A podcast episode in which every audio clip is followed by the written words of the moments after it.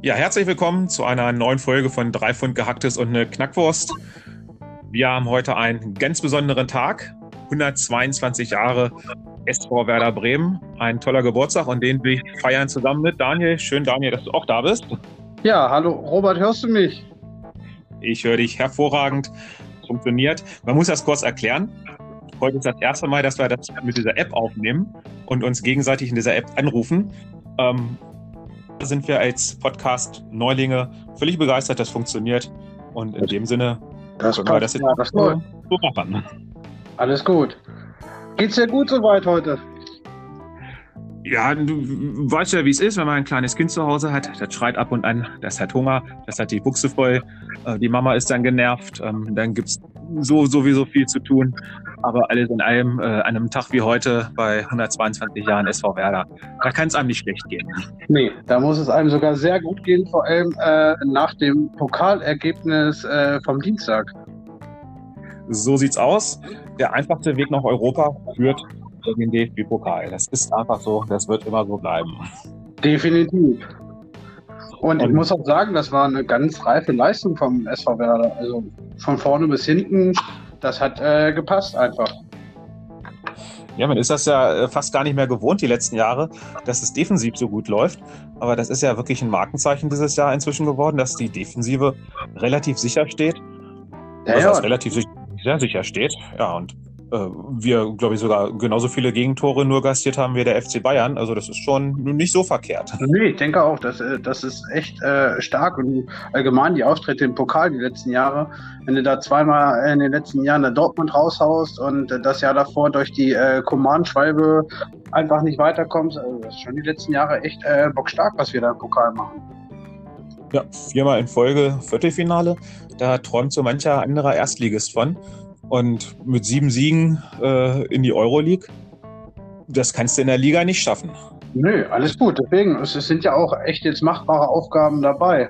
Also ich würde mich ja persönlich über ähm, ein Duell mit unseren Freunden aus Essen freuen.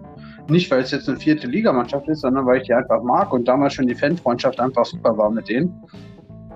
Und ja, ich hätte da einfach mega Bock drauf. In Essen, ich glaube, das hätte was. Das wäre charmant. Ich denke, genauso charmant. Äh, ein schönes Spiel gegen Holstein Kiel mit Finn Bartels. Boah, das, Auch das hätte natürlich, äh, hätte natürlich seinen, seinen ganz besonderen Charme. Äh, was wir alle nicht brauchen, da sind wir uns, glaube ich, einig, auswärts in Leipzig, äh, da hat keiner Bock drauf. Nee, nee, das muss echt nicht sein. Nee. Da habe ich auch nicht so Lust zu. Aber ansonsten, da sind alle schlagbar. Und äh, ich sehe uns schon äh, nächstes Jahr äh, ja, so ein bisschen durch Europa tingeln. Also die Vorfreude ist da. Das wäre ein Träumchen. Also, das wäre echt schön. Und äh, heute ist noch ein besonderer Tag. Heute vor einem Jahr haben wir den, den, den BVB geschlagen im Pokal 3-2 nach diesem Riesentor von Leo Bittencourt. Hatte ich eben gerade in der Timeline gesehen. Das ist, äh, war ja letztes Jahr dann auch ein schönes Geburtstagsgeschenk für Werder. Das stimmt. Da kann ich mich auch noch gut dran erinnern. Äh, genauso an den äh, Jubelsturm im Wohnzimmer. Ja. Äh, wurde nur getroffen, äh, als, wir in Bremen, äh, als wir in Dortmund nach Elfmeterschießen gewonnen haben und meine Frau aus dem Schlafzimmer zurückgestürzt ist und gefragt hat, ob denn alles in Ordnung wäre. ja, ich kann mich auch an ein Spiel in Dortmund erinnern. Da waren wir beide sogar zugegen.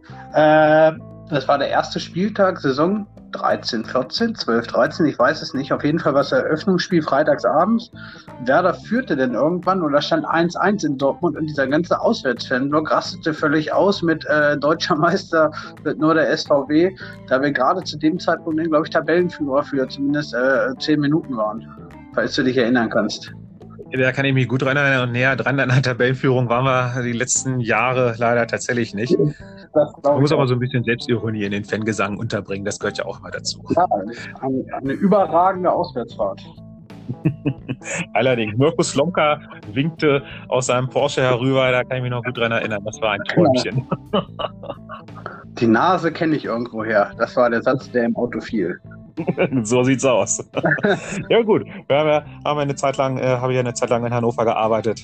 Da äh, kan kannte man die Nase von Mirko, das stimmt. Ich glaube, da bist du sogar gefahren den Tag. Ich bin mir aber nicht ganz sicher, oder? Entweder gefahren oder ähm, Ja, man weiß es nicht so genau. Das, Ich, äh, äh, ich weiß es tatsächlich nicht mehr. Es kann tatsächlich sein, dass ich gefahren bin. Es ist nicht unwahrscheinlich. also warum wir haben immer. auf jeden Fall zwei Leute in Hardexen eingesammelt, wenn ich mich nicht irre. Das ist, das kann sogar gut sein. Und dann, äh, Ich dann glaub, einfach mal. Sascha und Danny. Haben wir eingesammelt. Das ist durchaus möglich, ja. Also ich bin definitiv nicht gefahren, das weiß ich. Lang, lang ist her. Herrlich. Aber äh, um mal zurückzukommen, DFB-Pokal. Wir haben ja diese Woche noch so ein bisschen was gesehen. Ja, Was sagst du denn so? Also erstmal überragend, äh, Rot-Weiß Essen. Äh, äh, du spielst als Viertligist, ein Jahr verlierst du kein Spiel.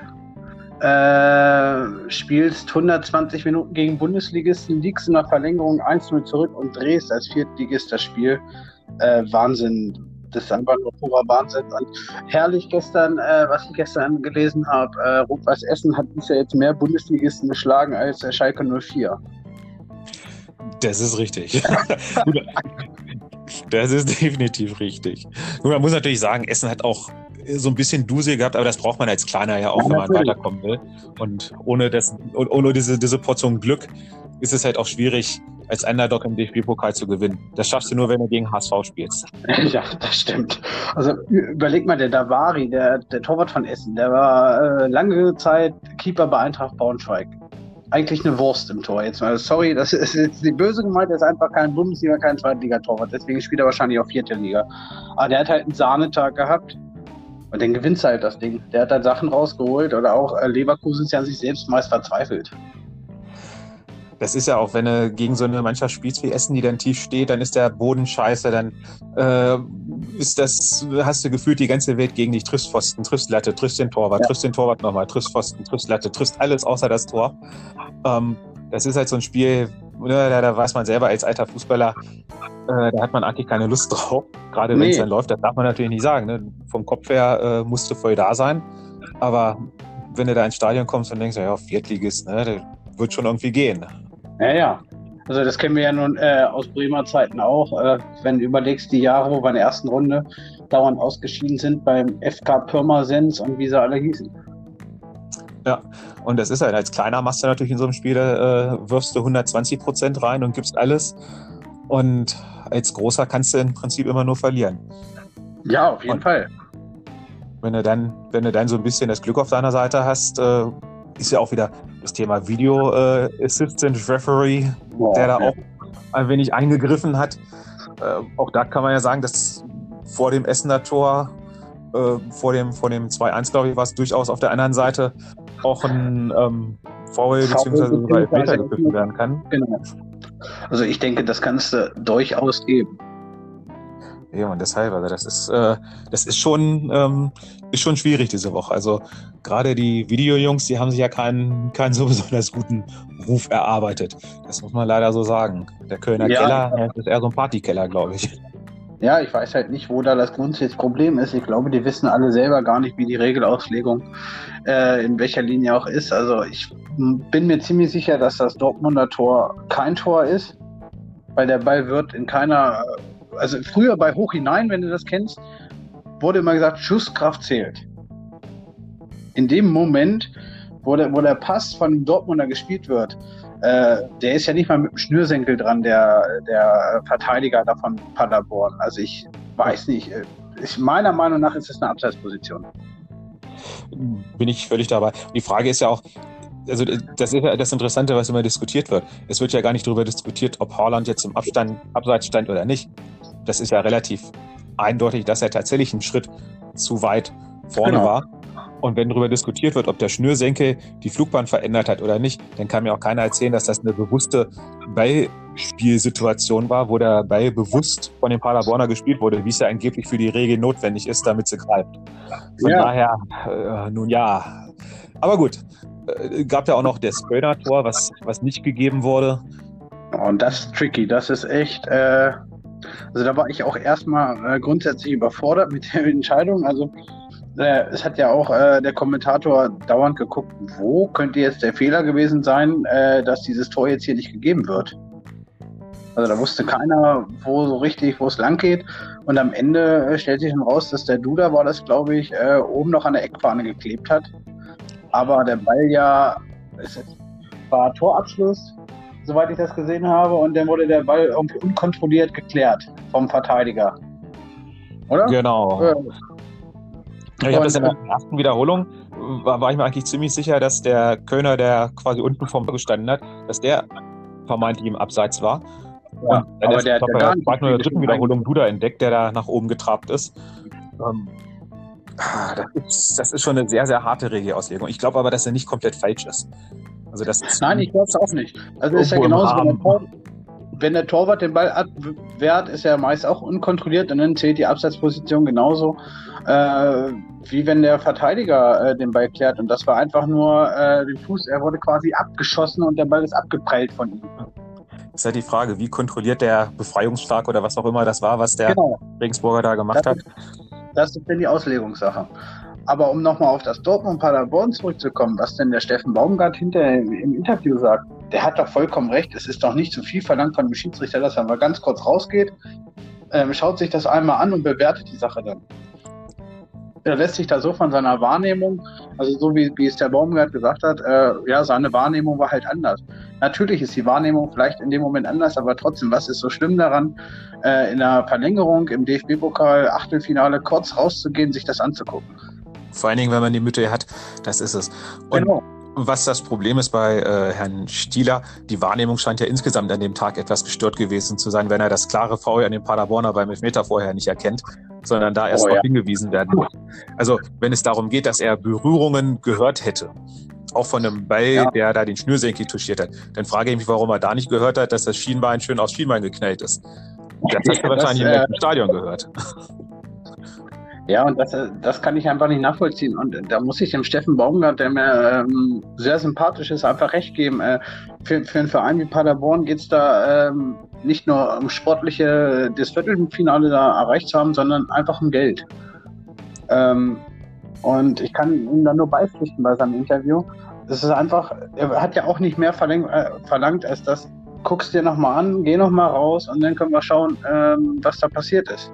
Aber es einfach so zu bewerten und abzustufen, nein, äh, ich bleibe hier meiner Linie treu, das finde ich einfach nicht richtig. Das müsste halt, müsste, da müsste vielleicht auch bei den Schiedsrichtern so ein kleines Umdenken dann stattfinden, beziehungsweise manche machen das ja, dass sie dann einfach nochmal auf die Situation gucken, ähm, einfach auch um ihre eigene Wahrnehmung zu überprüfen. Genau. Warum er das in der Situation nicht macht und sich darauf verlässt, dass der Kölner Keller ihm etwas erzählt, ob der Ball jetzt berührt wurde oder nicht. Ähm, das ist schwierig. Und Gut, auf der anderen Seite heißt es ja immer, der Video Assistant soll eingreifen, wenn eine ähm, klare Fehlentscheidung stattgefunden hat. Genau.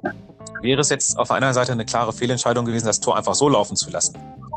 Wahrscheinlich nicht. Wahrscheinlich nicht. Es ist ein Fußbreit, äh, die Haaland im Abseits steht. Er steht im Abseits, aber es ist halt wirklich ein Fuß. Wäre es eine klare, klare Fehlentscheidung gewesen? Puh, ja, naja, das ist so, so, so, so eine gewisse Grauzone. Ja, deswegen, ähm, eventuell sollte da DFB, äh, FIFA, UEFA mal drüber nachdenken, es so einzuführen wie NFL. Ich weiß nicht, ob es auch NBA hat da, ähm, oder wie im Tennis diese Hawkeye-Geschichten oder ähm, dass du halt äh, grüne Karte oder was es auch immer ist, Fähnchen hoch. Ich möchte da äh, challengen das Ganze, dass du da einmal im Spiel die Chance hast. Wenn du sowieso schon so weit bist in der Technik, dann kannst du das auch einführen. Das wird es nicht schlimmer machen, glaube ich. Wohl wahr. Oder man macht es einfach wie bei uns damals auf dem Platz in der Kreisklasse. Wenn die Zuschauer draußen laut geschrien haben, dann wurde halt gepfiffen. Das war die einfachste Regel. Genau. Oder wenn der lange Luder in der Mitte wieder zu spät gespielt hat, dann war es halt auch abseits. Ist halt auch immer passiert. Ja, und Gladbach gestern, ich weiß nicht, du hast es glaube ich nicht gesehen, äh, ich habe es gesehen, äh, auch noch äh, ganz klar bin ich der Meinung, dass Stuttgart dann in der Nachspielzeit einen Elfmeter bekommen muss. Äh, der Ball geht ganz klar in die Hand äh, der Pfiff bleibt aus, danach wird direkt abgepfiffen, keiner diskutiert. Ich war sehr erstaunt gestern, dass da überhaupt nichts passiert ist. Ja, das ist die Handspielregel, die auch wieder sehr, sehr schwammig teilweise ausgelegt wird. Auf der anderen Seite, ich denke mal, wir Bremer dürfen uns da auch nicht beschweren, wenn ich ans Leverkusen-Spiel denke, in der Liga dieses Jahr, wo ja. ein Bomben in der Nachspielzeit dabei nach einer Ecke auf den Arm fällt wo ich denke, klar, wenn er da Elfmeter pfeift, darf sich auch keiner beschweren. Auf der anderen Seite, nee, natürlich genau der Fall. Ähm, keiner von den Bremern hat einen Vorteil dadurch gehabt, dass dabei an der Hand war. Und war es eine krasse Fehlentscheidung? Wahrscheinlich auch nicht. Ähm, Bomben hat es auch nicht mit Absicht gemacht. Ergo kann man nee. noch laufen lassen. Ja, und das ist halt diese schwammige Sache, dass da. Also generell finde ich diese ganze Videosache ganz gut, ähm, weil es einfach Fairness reinbringt, aber im gewissen Sinne ist es dann halt unfair, wenn es einfach nicht kontrolliert wird und die, Bewei äh, die Bilder beweisen was anderes. Das ist wohl wahr. Und da sind wir beim Tennis natürlich ist es ein bisschen einfacher. Entweder dabei ist drin oder nicht. Genau. Und entsprechend kannst du da pfeifen. Gut, aber deshalb lieben wir Fußball ja auch alle, weil wir so schön drüber diskutieren ja. können. Weil man kann diskutieren, man kann drüber sprechen. Ja. Okay. Ich denke, wir haben heute, zumindest was den DFB-Pokal angeht und was unseren SV Werder angeht, ein bisschen was äh, bequatschen können. und genau. dann werden wir demnächst mal so ein bisschen auch in die in die ähm, Retortenkiste greifen und gucken, was wir da noch so schöne Perlen finden, die sicherlich auch ja, da werden wir einiges finden, einiges finden. Ich denke mal da auch so an schöne Auswärtsfahrten oder an schöne, schöne Spiele, die wir erlebt haben. Denn auch das gehört ja dazu, so ein bisschen mal. Nicht nur Werder, auch äh, da äh, ganz besonders im, im, Eishockey halt. Ja. Äh, da haben wir echt schon tolle Fahrten und tolle, tolle Wochenenden erlebt und ja, so ein bisschen Schade, dass es im Moment alles, alles so nicht stattfinden kann. Ja. Aber das war echt eine schöne Zeit. Das ist wohl. Eine Sache würde ich gerne noch einwerfen, ganz kurz. Äh, und da kommen wir mal ganz kurz aufs Eishockey. Äh, Leon Dreiseitel, was sagst du so zu seiner Woche bisher? Ja, den sollte man im Auge behalten. Ich glaube, der kann ganz gut spielen. Das könnte mal ein ganz großer werden. Nein, Quatsch, der, der also Junge ist überragend natürlich. Ja, der Junge ist überragend. Ähm, das Einzige, was halt das Problem ist, dass er in Edmonton mit McConnor, äh, äh, mit, mit, äh, mit, äh, mit Connor McDavid natürlich eine, eine Two-Man-Show läuft und der Rest der Mannschaft eine Katastrophe ist. Also der Torwart ist Ja, vom, vom Torwart angefangen. Der Torwart ist die größte Pflaume, denn äh, der Kahun äh, kann da noch ein bisschen was und der Nugent Hopkins auch noch, aber ansonsten ist da nicht viel zu holen mit der Truppe. Äh, das Problem ist, dass auch keine andere Mannschaft dieses Duo Dreiseitel McDavid irgendwie aus dem Spiel nehmen kann. Die haben jetzt schon wieder acht Punkte Vorsprung äh, in der Scorerwertung. Äh, das ist Wahnsinn. Und das Wahnsinn. Das Verrückte ist ja, dass sie noch nicht mal bei 5 gegen 5 zusammen auf dem Eis stehen. Die spielen ja nee, die spielen in unterschiedlichen Reihen. Ähm, das macht es ja umso erstaunlicher, dass die beiden halt ihre Punkte sammeln, obwohl sie eigentlich nur in Ausnahmefällen beziehungsweise in den Special Teams zusammen sind. Und das ist schon, ja, schon wirklich stark. Aber wie gesagt, mit, dem, mit der Mannschaft äh, wird es schwierig. So viele Tore kannst du vorne gar nicht schießen, ähm, um das zu kaschieren, was hinten äh, dem Schweizer Käse durchrutscht. Ja, unglaublich. unglaublich. Gut, das auch nur am Rande heute. Genau. Ich denke, wir haben heute gut fußballmäßig äh, was zusammengekriegt. Unseren SV Werder etwas gehuldigt heute. Ähm, ich denke, war eine nette Folge. Wir wollten es ja auch von der Zeit her immer nicht übertreiben, dass es auch noch Spaß macht zuzuhören. Ich bin gespannt, ob es äh, wieso die Reaktionen auf diese, auf diese Folge sind, weil äh, die Meinungen im Fußball ja immer äh, entweder mit der Vereinsbrille gesehen werden oder wirklich diskutiert werden. Genau. Ich bin gespannt, ob es da irgendwo mal eine Diskussionsplattform gibt. Also wenn ihr Bock habt, könnt ihr gerne auf unserer Facebook-Seite ein bisschen hin und her diskutieren bitte nicht übertreiben. Wir werden auch nicht äh, großartig darauf antworten. Ihr könnt gerne mit den anderen Hörern da etwas diskutieren. Wir werden uns da etwas zurückhalten und vielleicht das in der nächsten Folge etwas aufgreifen, was ihr da besprochen habt. Genau. Und wie immer freuen wir uns natürlich über Nachrichten. Schreibt uns, was wir gut machen, was wir scheiße machen, was ihr gerne hören wollt, ähm, über was wir sprechen sollen und über was wir sprechen dürfen und ob ihr auch vielleicht mal Bock habt, gerne dabei zu sein.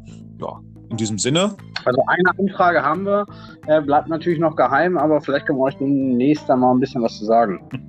Wollen wir mal schauen, genau. In diesem Sinne, Daniel, die letzten Worte gehören dir. Ähm, ja, vielen Dank fürs Zuhören an alle. Und äh, Robert, hast du eigentlich ein Bier in der Hand oder eher nicht? Ja, ich, äh, wird sich finden, das wird sich finden, ja. okay. Ähm, wenn wir bei dir das Bierchen schmeckt, hast du dich nicht angesteckt. In diesem Sinne, Prost. mach's gut, hau rein, wir hören uns und an alle da draußen bleibt gesund und schaltet wieder ein. So sieht's aus. Prost. Macht's gut. Prost. Ciao.